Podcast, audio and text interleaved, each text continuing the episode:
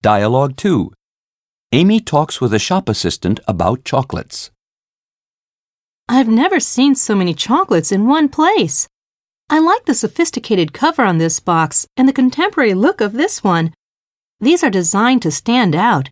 They fascinate me. And these have an infusion of cherries. They are so fragrant. Are all these chocolates organic?